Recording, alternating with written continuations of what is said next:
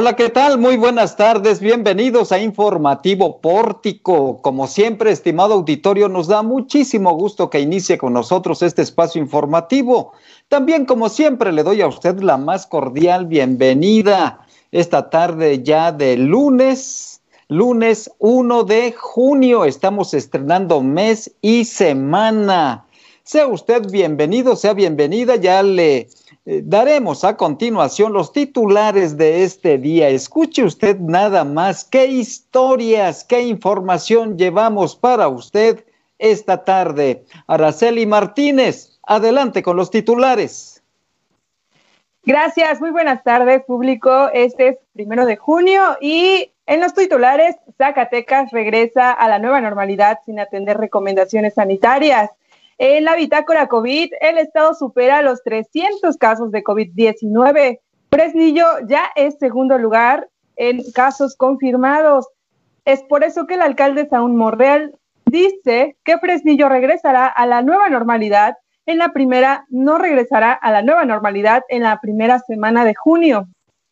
Hay información sobre las clases a distancia para la educación básica que concluyen el 5 de junio. Así lo afirmó la Secretaría de Educación de Zacatecas.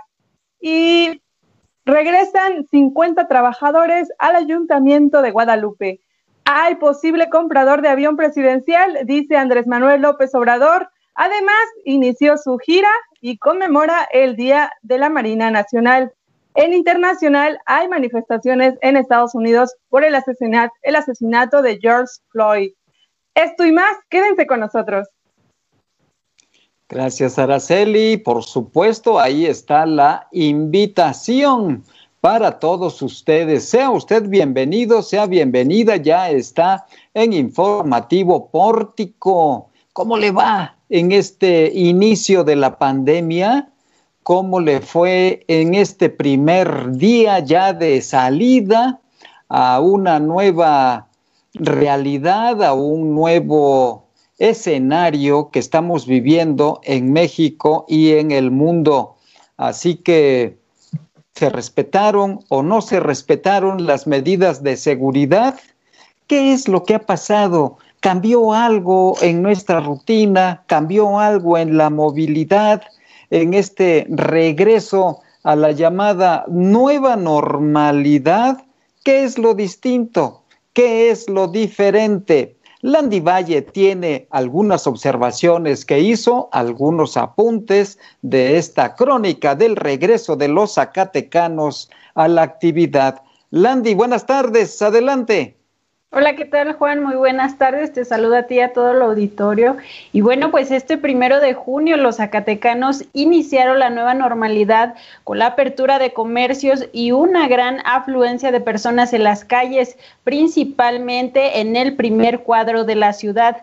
Pese a que el estado se registró en color naranja en la semaforización del COVID-19 a nivel nacional, algunos ciudadanos aún no se apegan a las medidas sanitarias que han establecido las autoridades estatales y municipales, pues no todos los transeúntes eh, portan el cubrebocas como se estipuló en el diario oficial el 25 de abril del presente año.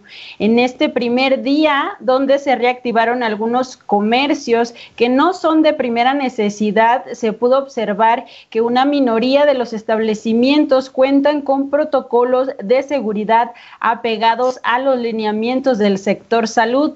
Uno de ellos es la sucursal de cuidado con el perro, en el que se restringió el acceso a personas de la tercera edad niños y embarazadas. Asimismo, solo puede ingresar una persona por familia con el uso adecuado de cubrebocas y respetando la sana distancia. El gerente de la tienda, Carlos Verumen Dávila, explicó que el establecimiento se sanitizó y se limitó a trabajar con el 40% de su personal, que equivale a 12 personas. Aseguró que estas medidas continuarán durante todo el mes. Por otro lado, los lugares que continúan con una afluencia descontrolada son los bancos, pues a las afueras decenas de personas se concentran en largas filas, algunos de ellos sin cubrebocas y sin respetar la sana distancia además de que el personal no da una atención para mantener los protocolos de sanidad correspondientes. Por otra parte, las autoridades pues continúan con las acciones de los filtros sanitarios ubicados en el centro histórico con la aplicación de gel antibacterial y los túneles sanitizadores. Si usted puede observar en algunas imágenes que le proporcionamos, eh, principalmente en la Plaza Bicentenario es donde se ve una gran afluencia de personas y también en la Avenida Hidalgo, sobre todo porque en esta avenida pues es donde se ubican algunos de los bancos que operan aquí en el estado y pues son unas filas enormes en los que pues están formados de todos, desde niños, incluso hay mujeres que cargan sus bebés en brazos y pues obviamente esto hay un posible contagio porque no respetan estos protocolos de sanidad. Es importante recalcar que la pandemia sigue y el contagio va a la alza. Y de esto, pues mi compañero Jesús de Ávila nos tiene más información. Muchas gracias, Landy. Muy buenas tardes a todo el equipo y a todo el auditorio que nos escucha este lunes primero de junio. Y es que precisamente los casos de COVID-19 siguen a la alta, nada más al corte del pasado domingo 31 de mayo se reportaron 302 casos positivos, que es decir, Zacatecas ya rompió la barrera de los 300 y Zacatecas capital sigue siendo epicentro con 60 casos, seguido de Fresnillo con 46, Guadalupe también con 46 y Jerez con 33. Además de que también los fallecimientos lamentablemente se siguen reportando, los últimos en el municipio de Zacatecas capital y Tepechitlán. Ya son 36 fallecimientos también en la región. En información amable ya son 122 casos que se han recuperado en el estado. De estos 122 casos, pues el municipio de la capital sigue siendo el que más casos de recuperados hay con 31, seguido de Guadalupe con 26 y Jerez con 24. Como podemos ver dentro de estas tres, no pinta el municipio de Fresnillo. Esto deja los números del COVID-19 en, como ya lo dijimos, 302 casos positivos, 122 recuperados, 33 fallecidos y hay 144 pacientes activos en Zacatecas. Como ya lo ha comentado el gobernador del estado, Alejandro Tello, el que estemos en semáforo naranja no significa que podamos retornar a las actividades sociales. Esto nada más es para reactivar la economía y que salgan realmente los que necesitan ese sustento y con las medidas sanitarias necesarias. Se espera que esta, esta cúspide de la epidemia en Zacatecas se llegue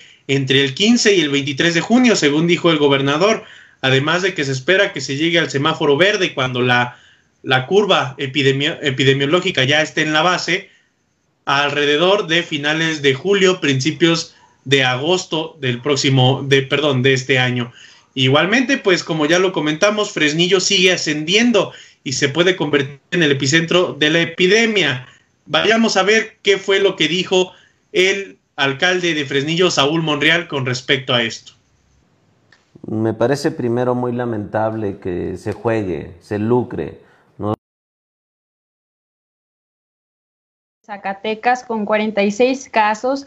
El alcalde Saúl Monreal Ávila informó que durante la primera semana de junio las actividades continuarán con los mismos protocolos. Agregó que la reactivación se realizará de manera paulatina y de manera restringida, ya que en Fresnillo podría llegar a ser el epicentro de la pandemia en el estado, por lo que aseguró que las próximas dos semanas son cruciales para el municipio, pues se prevé que la curva de contagios incremente a 66 casos para el 10 de junio. Por este motivo, exhortó a la ciudadanía a seguir con las recomendaciones sanitarias para adaptarse a esta nueva convivencia social, ya que ahora la contención del virus es una corresponsabilidad entre autoridades y ciudadanos. Recomendación que aseguró que no se sigue con la comunidad de en la comunidad de Río Florido debido a que un joven contrajo el virus, sin embargo, se resiste a dejar de trabajar. Esto fue lo que dijo en conferencia de prensa. Nosotros lo estamos haciendo con apoyos de buena fe y esto también es muestra de que en Fresnillo ni se politizan ni se partidizan los apoyos, es a toda la que solicite ese apoyo general. Eh, y la verdad, nosotros lo hacemos con el interés de ayudar a la economía familiar, no para que vendan o para que lucren con... Eh, sería lamentable que vendieran las despensas o que vendieran los vales, porque lo hacemos nosotros de alguna manera como un aliciente ante la situación que se está viviendo en nuestro municipio. Ya le pedí a la síndico y al secretario del ayuntamiento que ubiquen y que también ya investiguen para, si es necesario, meritar la sanción correspondiente o también la denuncia correspondiente, porque es muy grave que se esté eh, lucrando y se esté aprovechando de esta situación. A todos les pido que nos ayuden, porque nosotros estamos haciendo un esfuerzo para coadyuvar en la economía de las familias y pues da tristeza que a veces gente que pues a lo mejor no lo necesita, por eso yo insistí en estos programas, es para mucha gente que en verdad sí lo necesita. Bueno, así estuvo el exhorto del alcalde municipal de Fresnillo en el que pues invita a la ciudadanía a colaborar con las medidas sanitarias necesarias para que no incrementen los casos de contagios, Juan.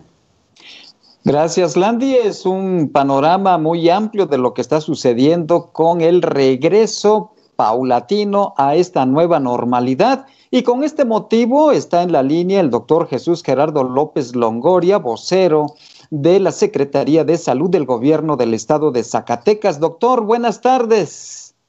Buenas tardes, Juan. Con el gusto de estar en tu espacio informativo. Muchas gracias, doctor. ¿Y cómo, cómo arranca Zacatecas? Hemos dado a conocer que no se han respetado en muchos casos las medidas sanitarias las medidas de sana distancia, pero sin embargo ya hay una gran movilidad en la zona conurbada y en los diferentes municipios del estado. Usted, doctor, ¿cómo pulsa este escenario de arranque hacia la nueva normalidad aquí en Zacatecas? Claro que sí, Juan. Mira, es un, es un arranque complejo. Eh, en cuanto a la interpretación que puede hacer la, ciudadanía con respecto al primero de, junio. Es muy probable que esté entendiendo que a partir de este día el virus ya no existe, está escondido o no les va a pegar. Sin embargo, este virus que llegó se va a quedar entre nosotros y se va a agregar al listado de enfermedades que demandarán consulta ahorita y, y próximamente en el otoño-invierno, igual que la influenza. En ese contexto y, por el hecho de que es un virus nuevo, no lo conocemos, no tenemos memoria inmunológica, no hay una vacuna y no hay un tratamiento, pues nos vuelve susceptibles a todos de que nos podamos enfermar.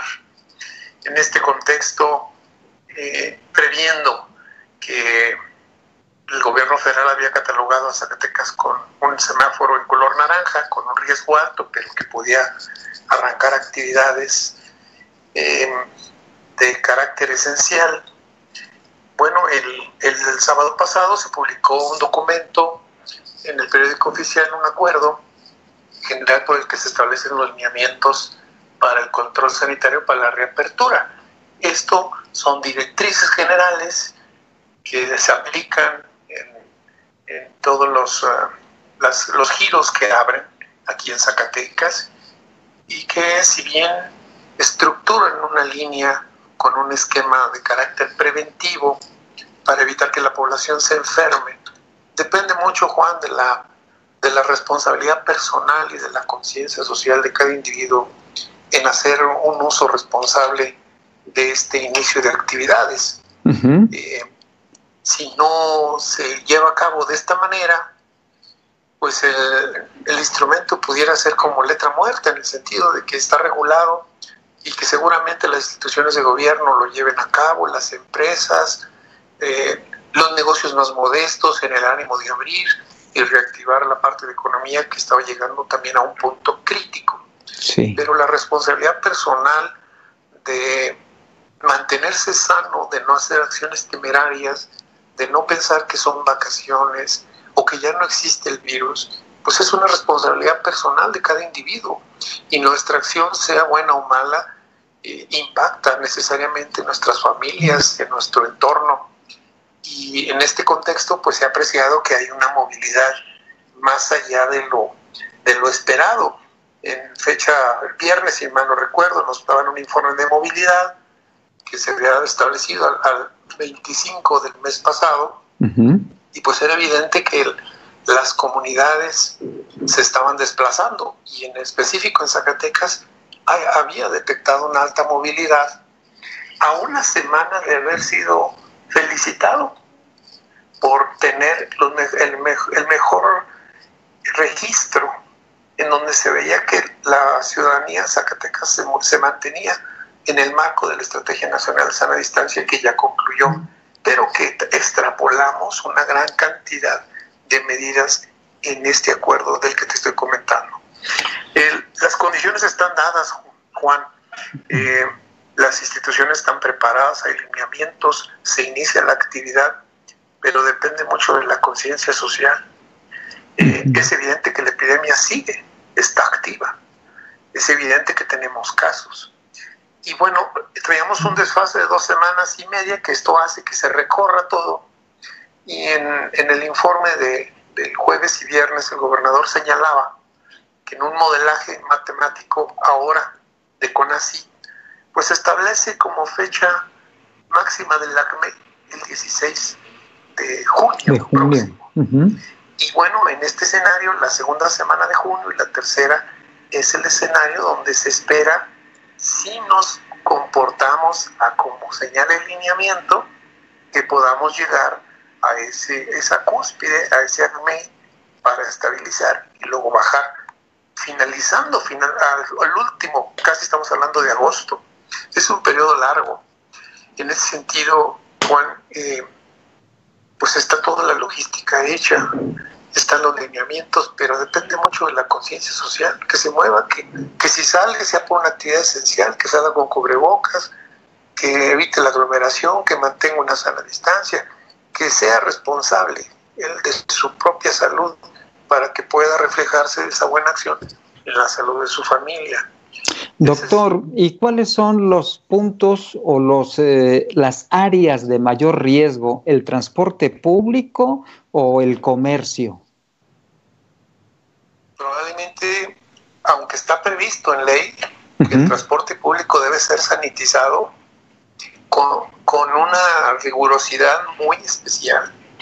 La, es un factor de riesgo, naturalmente, dado que si no respetan el hecho de ir al 50% de la capacidad, si no hacen obligatorio que las personas que hacen uso de él lleve cubrebocas, como está dispuesto en los espacios públicos andar con cubrebocas, o si el mismo chofer no, no, no como lo dice, no se predica con el ejemplo, pues se convierte naturalmente en un foco de riesgo en, la aglomeración de las personas en los espacios públicos. Seguimos viendo grandes concentraciones cuando hacen trámites en banco, cuando están haciendo compras en los, en los súper. Muchas familias van juntas y se separan, agarrando carritos diferenciados, pensando en que de esa manera se burla la seguridad de la, de la, de la tienda de conveniencia cuando en realidad es un autoengaño del riesgo que lleva implícito. Serían los dos escenarios que hasta el momento se tiene visualizados. Pues doctor, estaremos atentos naturalmente a este comportamiento porque como puede observarse todavía no llegamos a la cúspide de contagios en el estado de Zacatecas. Así es correcto, Juan. Gracias doctor, buenas tardes. Buenas tardes. Es el doctor Jesús Gerardo López Longoria, vocero de la Secretaría de Salud del Gobierno del Estado de Zacatecas. Ya escuchó usted, el riesgo es mayor, lamentablemente hay poca conciencia ciudadana en, muchos zacatecanos y esto podría alterar sensiblemente el comportamiento de contagios en el estado, principalmente en las zonas de mayor concentración poblacional, que es la zona conurbada Guadalupe, Zacatecas y la ciudad de Fresnillo, que Fresnillo va repuntando hacia un segundo lugar en cuanto a contagios. Y lamentablemente, si el ciudadano no tiene esta conciencia social y personal del cuidado de las medidas sanitarias, pues habrá un repunte muy fuerte en Zacatecas sobre el comportamiento de contagios positivos en el estado. Vamos a otra información, porque este día la secretaria de Educación del Gobierno del Estado de Zacatecas, la doctora Gema Mercado, dio a conocer información muy importante y todos estos detalles los tiene Jesús de Ávila. Jesús, buenas tardes, adelante. Buenas tardes, Juan, y nuevamente para informarles sobre lo que dijo la secretaria de Educación del Estado de Zacatecas, Gema Mercado Sánchez, y es que confirmó que este 5 de junio se da por concluida la actividad a distancia para la educación básica. ¿Qué quiere decir esto? Que entre la semana del 5 de junio y la próxima semana se estaría concluyendo ya este ciclo escolar que, como ya se había comentado anteriormente por el gobernador, no van a regresar los alumnos por lo menos hasta que el semáforo esté en verde, que está pronosticado para el 10 de agosto. Entonces los alumnos regresarían el 10 de agosto de, para el ciclo escolar 2020-2021. Esto para la educación básica, puesto que como mencionó la secretaria de Educación Gema Mercado, la educación media superior y superior, ya que se basa en subsistemas y en, en entidades autónomas y, privadas, como lo es la educación superior, pues ya entraría cada quien dentro de sus lineamientos, además de que pues los subsistemas trabajan también bajo lineamientos federales. Y bueno, pues parte de estas fechas importantes que dio la secretaria de Educación es que la actividad magisterial va a concluir hasta el 22 de junio. Se van a hacer, se van a seguir haciendo eh, diversos trabajos de evaluación del ciclo escolar, descarga administrativa y sobre todo la entrega de boletas y certificados, pues como ya lo mencionó, aquellos alumnos que han pasado de, del kinder a la primaria, de la primaria a la secundaria y que han salido de la secundaria para ingresar algún subsistema de preparatoria de bachillerato, pues recibirán su certificado del 18 y el 19 de junio para la segunda o tercera semana de este mes. Y, igualmente señaló que los alumnos no van a regresar ni para hacer exámenes ni para alguna otra actividad, por lo que se debe estar pendiente de que sean, pues la misma ciudadanía ha denunciado de que se han citado a los alumnos a las escuelas con el pretexto de revisar carpetas de, de, estudios de lo que trabajaron los, los menores durante esta contingencia, así como para presentar exámenes. Dijo la, la secretaria que esto no, no es posible, todos los regresos van a ser hasta que el semáforo esté en verde. Igualmente, se señaló que el regreso magisterial para las actividades y la preparación del ciclo escolar 2020-2021 va a ser para el 20 de julio. Y pues esto fue lo que dijo la, la secretaria hoy por la mañana, Juan.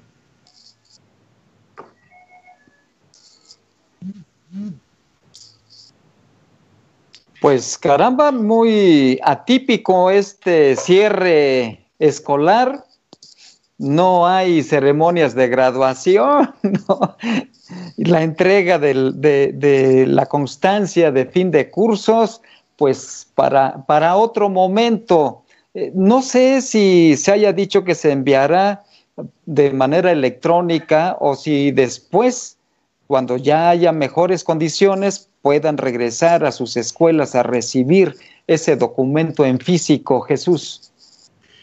Se, se, mencionó que se va a estar informando por medio de los directivos de las escuelas cómo se va a hacer esta entrega de documentos, sobre todo para los que pasan de, de, un, de, un, este, de un grado escolar a otro, como ya lo dijimos, como la secundaria preparatoria, precisamente para evitar que, que los menores o los padres de familia vayan a los centros educativos. Igualmente se me olvidó mencionar, Juan, que los exámenes de ingreso, tanto para la secundaria como para la preparatoria, van a depender todo de los subsistemas y de cada centro escolar dependiendo de este semáforo que ya lo mencionamos. Y pues ya como vaya, vaya progresando la epidemia en el estado, se va a dar a conocer cómo van a ser estos exámenes. De mientras se tiene pronosticado que para una semana antes del regreso a clases, que sería de, entre el 7, 6 o 5 de agosto, empezarían las inscripciones para el ciclo escolar 2020-2021 para distintos grados escolares. Pues los padres de familia deben de estar muy al pendiente de las indicaciones y de la información que den estos subsistemas de bachillerato y preparatoria, concretamente de los colegios de bachilleres que han estado espoteando en la radio abierta la información para la preinscripción a bachillerato y por supuesto también las preparatorias de la Universidad Autónoma de Zacatecas. Hay que estar muy al pendiente padres de familia, madres de familia, de inscribir a sus hijos en línea, porque todo se va a hacer a través de plataforma y también, por supuesto, en los telebachilleratos hay que estar muy, muy al pendiente. Una recomendación que le hacemos a usted. Pues hoy el dólar Hoy el dólar amaneció a 22 pesos con 5 centavos en esta nueva normalidad en la que a propósito del ejemplo que deben dar las autoridades, pues el presidente de la República ha hecho ya su gira desde las primeras horas de este día, ya anda allá por el sureste del país y bueno, todos estos detalles más los del avión presidencial, si se vende, si se rifa o las dos cosas, estos detalles los tiene Araceli Martínez. Araceli, buenas tardes. Gracias, Juan. Buenas tardes. Y sí, informarte que el presidente Andrés Manuel López Obrador ya inició su gira por siete estados del sureste del país para iniciar la nueva etapa de normalidad. Esto tras concluir la jornada de sana distancia por el COVID-19 y bueno, el mandatario federal manifestó que es necesario que el país recobre las actividades económicas y sociales y tanto culturales, eh, observando las recomendaciones sanitarias para evitar una mayor propagación del coronavirus. Sin embargo, aseguró que el inicio de la nueva normalidad debe realizarse con disciplina porque si hay rebrotes de coronavirus, entonces se va a cerrar de nuevo. Así fue lo que, como lo dijo, eh, el presidente dijo que seguimos, si seguimos cuidándonos con la sana distancia, si salimos, si salimos de nuestras casas solo para lo indispensable, eh, poco a poco vamos a regresar a lo que estamos o lo que está llamando el gobierno federal la nueva normalidad. Durante su conferencia matutina, como tú ya lo adelantabas en el tema del avión presidencial, adelantó que existe la posibilidad de un comprador y eh, este dará una parte del avalúo en efectivo y el restante será en equipos médicos que serán destinados al sector salud y la adquisición de los equipos médicos estará vigilada por la Organización de las Naciones Unidas, es decir, la ONU, para garantizar su calidad y el mejor precio. Vamos a ver lo que dijo respecto a este tema. Hay un ofrecimiento de compra y está en revisión del avión por parte de los interesados. Ya está terminado el mantenimiento, ya podría regresar a México. No se ha hecho porque está eh, revisándose la posibilidad de que se venda. Ya hay un comprador. Por eso este, se tiene todavía en Estados Unidos. Si no se concreta esta operación, el avión ya regresaría a la Ciudad de México, al hangar presidencial. También aprovecho para decirles que eh, se siguen vendiendo ya los boletos, van a continuar vendiéndose los boletos para la rifa del avión. Son eh, premios de 200 eh, millones, de 20 millones, este, los premios, varios, 100 em, eh, premios, y se siguen vendiendo, ya hay una cantidad considerable de boletos vendidos, y no cambia la fecha del, del sorteo. Va a ser 15 de septiembre. Y bueno, así como ya lo escucharon, el presidente estima que alrededor de 20 días eh, se pueda eh, realizar esta venta y si de no realizarse, pues la aeronave tendrá que regresar al ex hangar presidencial en la Ciudad de México. Y bueno, Detalló también que el mantenimiento del avión está concluido, por lo que ya está en condiciones de regresar a México, pero optarán por esperar la respuesta del comprador. Entonces, lo que México espera es que, bueno, la respuesta del comprador sea positiva, ¿no? Y de igual forma, reiteró que la rifa se llevará a cabo en tiempo y forma el 15 de septiembre, como se tiene planeada, y se otorgarán los 200 premios de 20 millones de pesos a los boletos ganadores. Así la información que se generó durante su conferencia, pero es, importante mencionar que más tarde conmemoró el Día de la Marina en las Islas Mujeres, allá en, en Quintana Roo, como parte del programa de su primera gira, allá entregó ascensos y reconocimientos al personal médico de la Secretaría de Marina que enfrenta en los hospitales al COVID-19. El evento se llevó a cabo en las instalaciones de la Quinta Región Naval que encabeza el almirante José Luis Vergara. Ahí podemos ver algunas fotitos de cómo fue el evento y esa es la información nacional. Regreso contigo, Juan. Gracias, Araceli. Pues yo no entiendo cómo es que rifan un avión y hay un comprador. O sea, no entiendo la verdad. Pero además, ya se le pasó charola a un grupo de empresarios en Palacio Nacional cuando después de, anunciar la rifa y la venta de boletos, eh, pues, varios empresarios compraron ahí un buen fajo de, de billetes de la rifa y resulta que ahora hay un comprador de... Entendemos que no se dé a conocer el nombre del comprador, ¿verdad? Que se reserve, pero ¿quién será el valiente que una parte la va a pagar en efectivo y la otra en equipo sanitario, equipo médico relacionado con la, con la pandemia? Y aparte se va a rifar el, el avión, o sea, caramba, no, no, no, no, es mucha contradicción y confusión y a ver quiénes son los incautos que compran algún billete de avión de estos. Creo que estaban, Araceli, si mal no recuerdo, en, en, en cuánto cada boleto. 500 pesotes. 500 pesos, ¿verdad? Iba yo a decir esa cantidad, 500 pesos. A ver quién quiere tirar 500 pesos a la presidencia.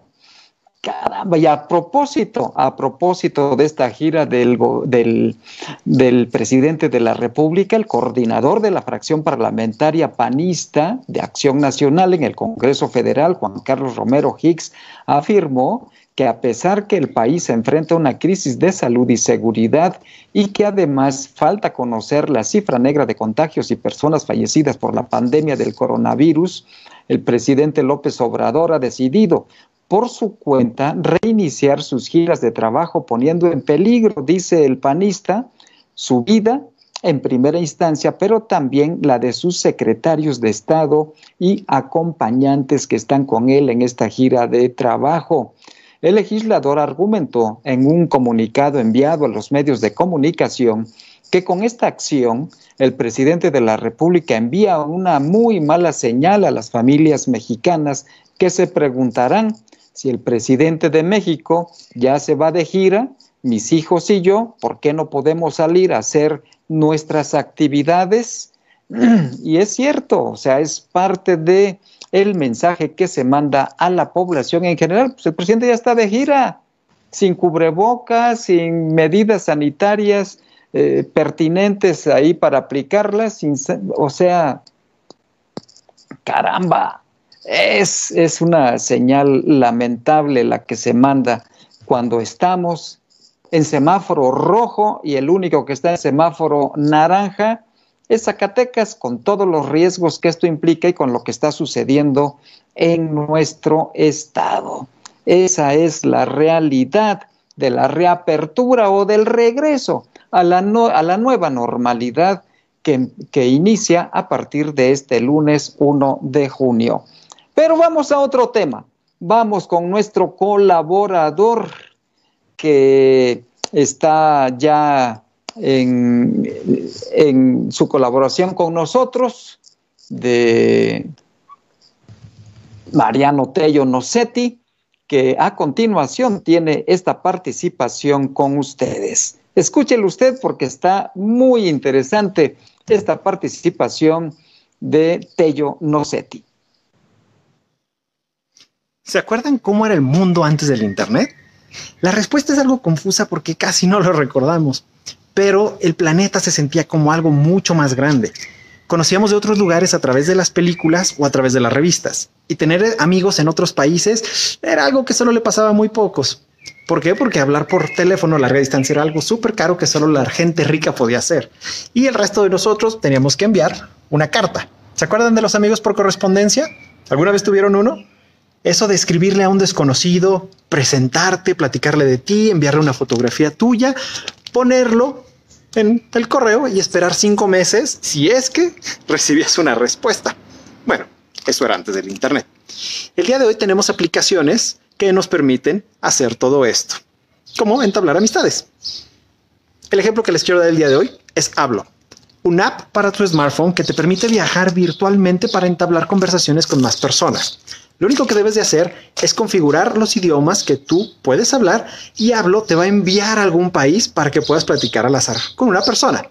Después de esto podrás elegir si quieren volverse amigos o no, o si prefieres nuevamente tomar este avión y volar a otro destino para conocer a otra persona. Las únicas reglas es no presionar a las personas para enviar fotos, no contenido sexual, no racismo y no bullear. La aplicación es gratuita siempre y cuando los viajes que hagas sean al azar en todo el mundo y sin un sexo en específico. Ahora, que si tú quieres visitar algún destino, algún país o entablar conversación con algún sexo en particular, bueno, entonces sí costará monedas virtuales. Puedes encontrar esta aplicación para el App Store y el Play Store. Vamos, hagamos que este encierro nos permita conocer más acerca de este gran planeta que tenemos, o al menos de las personas que lo habitan. Mi nombre es Mariano Tello. Nos vemos en la próxima.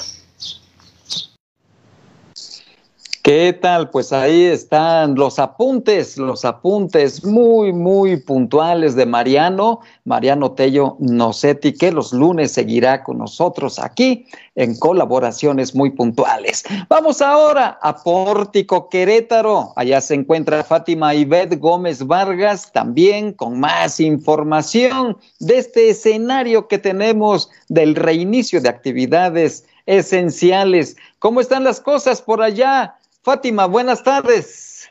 Hola, muy buenas tardes. Un gusto saludarlos desde Pórtico Querétaro el día de hoy, empezando un nuevo mes.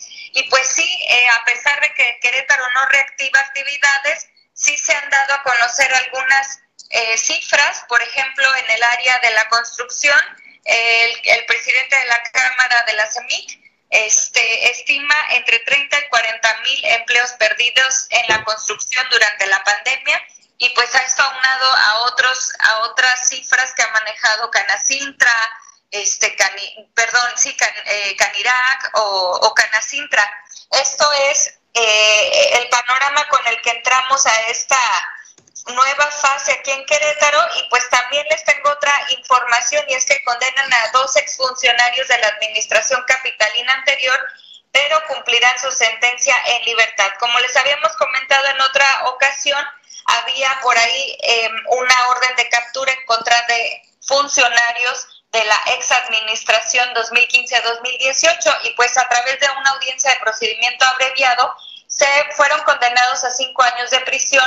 Sin embargo, al, aceptar los hechos, eh, los imputados acordaron remediar el daño pagando los 9 millones de pesos, que es lo que se calcula estos em, convenios que se hicieron para hacer una capacitación en protección civil que nunca se pudo comprobar, pues ya resarcieron el daño, así como una multa de, cinco, de 40 mil pesos. Y pues bueno, el juez les cambió esta eh, condena de cinco años a pagarla con 1.500 horas de servicio a la comunidad. Y nada más un detalle, fueron dos exfuncionarios los condenados y un particular. Entre esta, esto fue dado a conocer por la Fiscalía Especializada en el Combate a la Corrupción, sin embargo, en su información no, em, no está claro cuáles son los nombres de los exfuncionarios. Pues los están protegiendo, Fátima. los están, les pusieron la capa del zorro ahí para protegerlos. Y, caramba, qué benévolo el juez, ¿eh? Porque pues ya regresando a estos nueve millones de pesos, les ponen ya una sanción muy ligera y, este, libertad condicional, naturalmente, para poder enfrentar en, en libertad el proceso que resta. Sí, y una inhabilitación por cinco años en el servicio público cualquiera de estos funcionarios. Y uno de los implicados que había sido el ex secretario de gobierno, pues al parecer no está entre estos funcionarios eh, que tuvieron esta condena. Caramba, pues es un, es un caso para seguirlo investigando y, dan, y darle seguimiento, Fátima, a ver si podemos ubicar quiénes son estos 12 exfuncionarios. Seguramente la, la Secretaría de la Función Pública queretana debe de tener la información respectiva. Así es, claro que sí, lo estaremos investigando. Y pues bueno, muchísimas gracias y nos estamos en contacto mañana. Gracias, Fátima. Buenas tardes. Buenas perdón, ahí corté antes a Fátima Ivette Gómez Vargas desde Querétaro, Querétaro. Regresaron nueve millones de pesos, qué bárbaros. En, solo en capacitación, capacitación que nunca se llevó a cabo y que se, se facturó a través de empresas fantasma. ¿Qué tal? ¿Eh? Caramba, caramba. Bueno, pues vamos ahora a dar un vistazo en el ámbito internacional y regresamos con Araceli Martínez. Gracias, Juan. Y es que en la información internacional se ha desenvuelto una información muy importante en torno al racismo en el estado, en el país vecino, y es que cientos de miles de estadounidenses han expresado su inconformidad e indignación en al menos unas 40 ciudades por la muerte del afroamericano George Floyd a manos de un agente de policía en Minneapolis, Minnesota, el pasado lunes cuando era acusado de usar un billete falso de 20 dólares. Eh, en alguna de esta movilización, la policía lanzó gas lacrimógeno la noche de este domingo frente a la Casa Blanca para dispersar una manifestación contra la violencia policial y el racismo en Estados Unidos, quienes han roto el toque de queda impuesto allá en la capital estadounidense Medios internacionales revelaron que el presidente Donald Trump tuvo que ser trasladado la noche del viernes al búnker de la Casa Blanca durante al menos una hora para ser resguardado. Y ayer el país vivió una noche de saqueos e incendios en protestas por la violencia policial, mientras la alcaldesa de Washington, Muriel Browers, anunció un toque de queda y la activación de la Guardia Nacional para evitar nuevas revueltas que derivaron en saqueos, vandalismo e incendios. Em, así la información internacional que se está viviendo también muy fuerte en, eh, en el tema del racismo allá en Estados Unidos, Juan. Caramba, sí, una jornada de protestas y de violencia también, de saqueos, como bien lo describes, en la Unión Americana, en varios estados de este enorme país. Y sí, impactó fuertemente que el presidente Donald Trump fuera resguardado en el búnker de la Casa Blanca para pues como una medida preventiva y de seguridad para el presidente norteamericano ante esta ola tan fuerte de agresión, de protesta por el racismo de un sector policíaco que ha pegado muy, muy fuerte en la Unión Americana. Y con esta información llegamos al final de nuestro informativo pórtico. Gracias por el favor de su atención. Como usted muy rico, disfrute la tarde tenga mucho cuidado con este regreso a la normalidad. No se confíe ni tampoco baje la guardia con las medidas de seguridad sanitaria. Recuerde, usted es muy importante, su familia y sus amigos. Hay que cuidarnos y cuidarlos. Gracias a quienes hacen también que usted esté debidamente informado esta tarde, a Landy Valle, a Jesús de Ávila, Araceli Martínez y por supuesto a nuestro gurú informático que hace maravillas y a veces milagros, a Omar Reyes. Como usted muy rico y hasta mañana.